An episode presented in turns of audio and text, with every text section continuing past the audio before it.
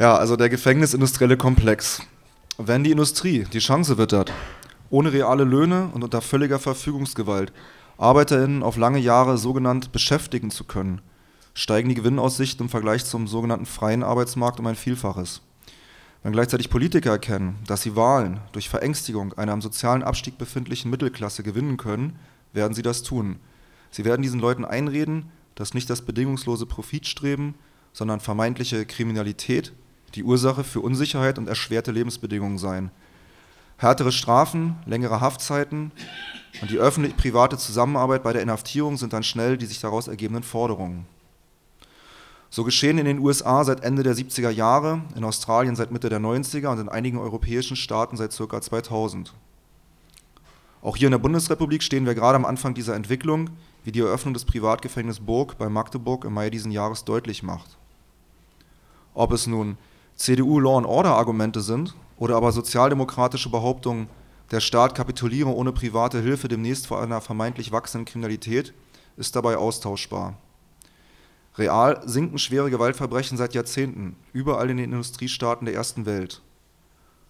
Nur die Inhaftierung bei sogenannten Armutsdelikten steigt immer dann, wenn Konzerne es sich leisten können, weniger von den Gewinnen an die abgeben zu müssen, die diese Gewinne erarbeitet haben.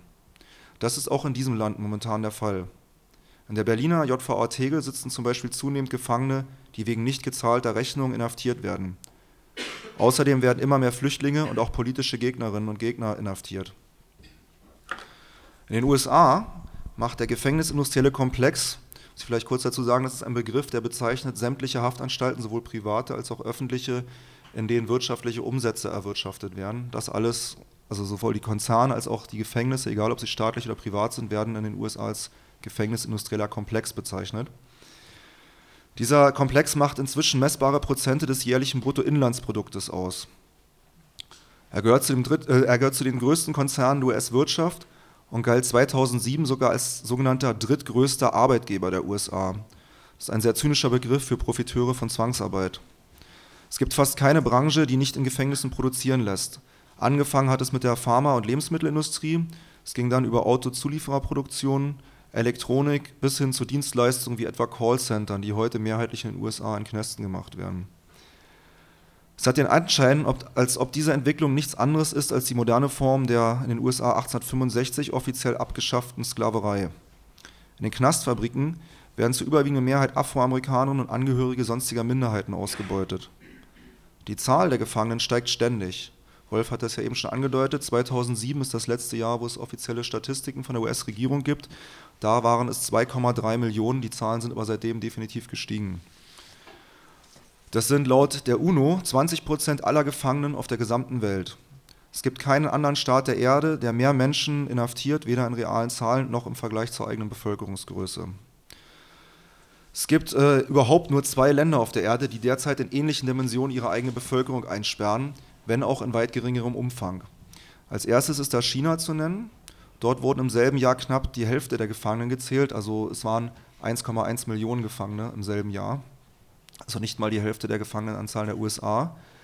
Allerdings ist die chinesische Bevölkerung ein Vielfaches größer als die der USA, sie ist ungefähr dreieinhalb Mal so groß.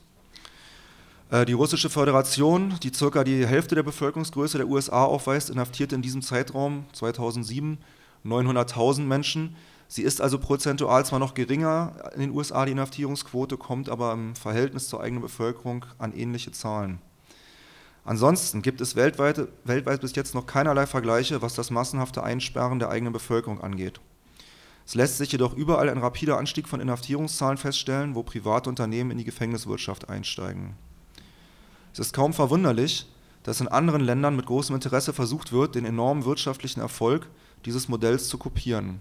Allen voran geschieht das in Australien und Großbritannien, aber auch in Polen und der BRD sind private Gefängnisbauten zu beobachten. Große Gewinne und ein Entledigen sozialer Verantwortung sind sehr starke Anreize für die Herrschenden. Nur müssen sie uns dieses Modell noch verkaufen, eine Entwicklung, die hier in diesem Land momentan gerade beginnt. Planungen für das Errichten privater Gefängnisse sind neben dem schon eröffneten Burg bei Magdeburg in Hessen, in Berlin, in Brandenburg und Niedersachsen bekannt. Allerdings laufen die Debatten über solche Projekte, wenn überhaupt, auf lokaler Ebene. Es ist also sehr gut möglich, dass es bereits mehr Planungen gibt, als bis jetzt öffentlich bekannt sind. Der Strafdiskurs ist dabei direkt aus den USA übernommen. Während sich manche Politiker als Recht- und Ordnungs-Hardliner-Politiker versuchen, indem sie härtere Strafen für angeblich gestiegene Gewaltkriminalität einfordern, was dann oft auch sehr medienwirksam flankiert wird mit wochenlangen Horrorberichten über schwere Gewaltausschreitungen, jammern andere über den überforderten Staat, der ohne die Hilfe von privater Seite die sogenannte Resozialisierung nicht mehr garantieren könne.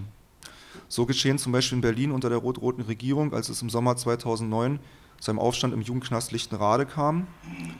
Da ist die Sozialsenatorin mit fast diesen Worten vernommen worden, die Resozialisierung der armen Jugendlichen sei unter diesen erschwerten Haftbedingungen der Überbelegung der Berliner Knäste nicht zu gewährleisten. Hier müssten private Unternehmen für Hilfe sorgen. In Hessen wird dem entgegen ganz offen die Einführung von sehr langen und flexiblen Haftstrafen, ähnlich der Free Strikes in Your Out-Regel, gefordert. Das ist eine Gesetzgebung in den USA, eine Strafgesetzgebung, die äh, fast, fast flächendeckend in den USA umgesetzt ist. Sie besagt, dass ein Gefangener nach drei rechtskräftigen Verurteilungen automatisch 15 bis 25 Jahre Knast erhält in den USA. Diese Haftdauer ist dabei flexibel und die Verurteilungen, äh, die dem zugrunde liegen können, Bagatellfälle sein. Die einzige Qualifikation ist, dass sie rechtskräftig sein müssen. Wenn wir also aus den USA lernen wollen, müssen wir diese Entwicklung sehr bald in die öffentliche Diskussion bringen und zum anderen konkreten Widerstand gegen Privatknäste und Strafverschärfung leisten. Neben diesen Bauvorhaben, denke ich, gehören da auch Sachen dazu, wie zum Beispiel die Einschränkung des Streikrechts, beziehungsweise die Kriminalisierung, die wir jetzt gerade in den Medien erfahren, wenn es um den Landfriedensbruchsparagraphen geht und so weiter und so fort. Denn alles das werden Fälle sein, wo in wenigen Jahren viele Menschen mit rechtskräftigen Verurteilen in diesem Land leben werden, die dann solchen Gesetzen wie Free Strikes gnadenlos ausgeliefert sind und die neuen, neuen Arbeitssklaven vielleicht auch in der EU machen werden.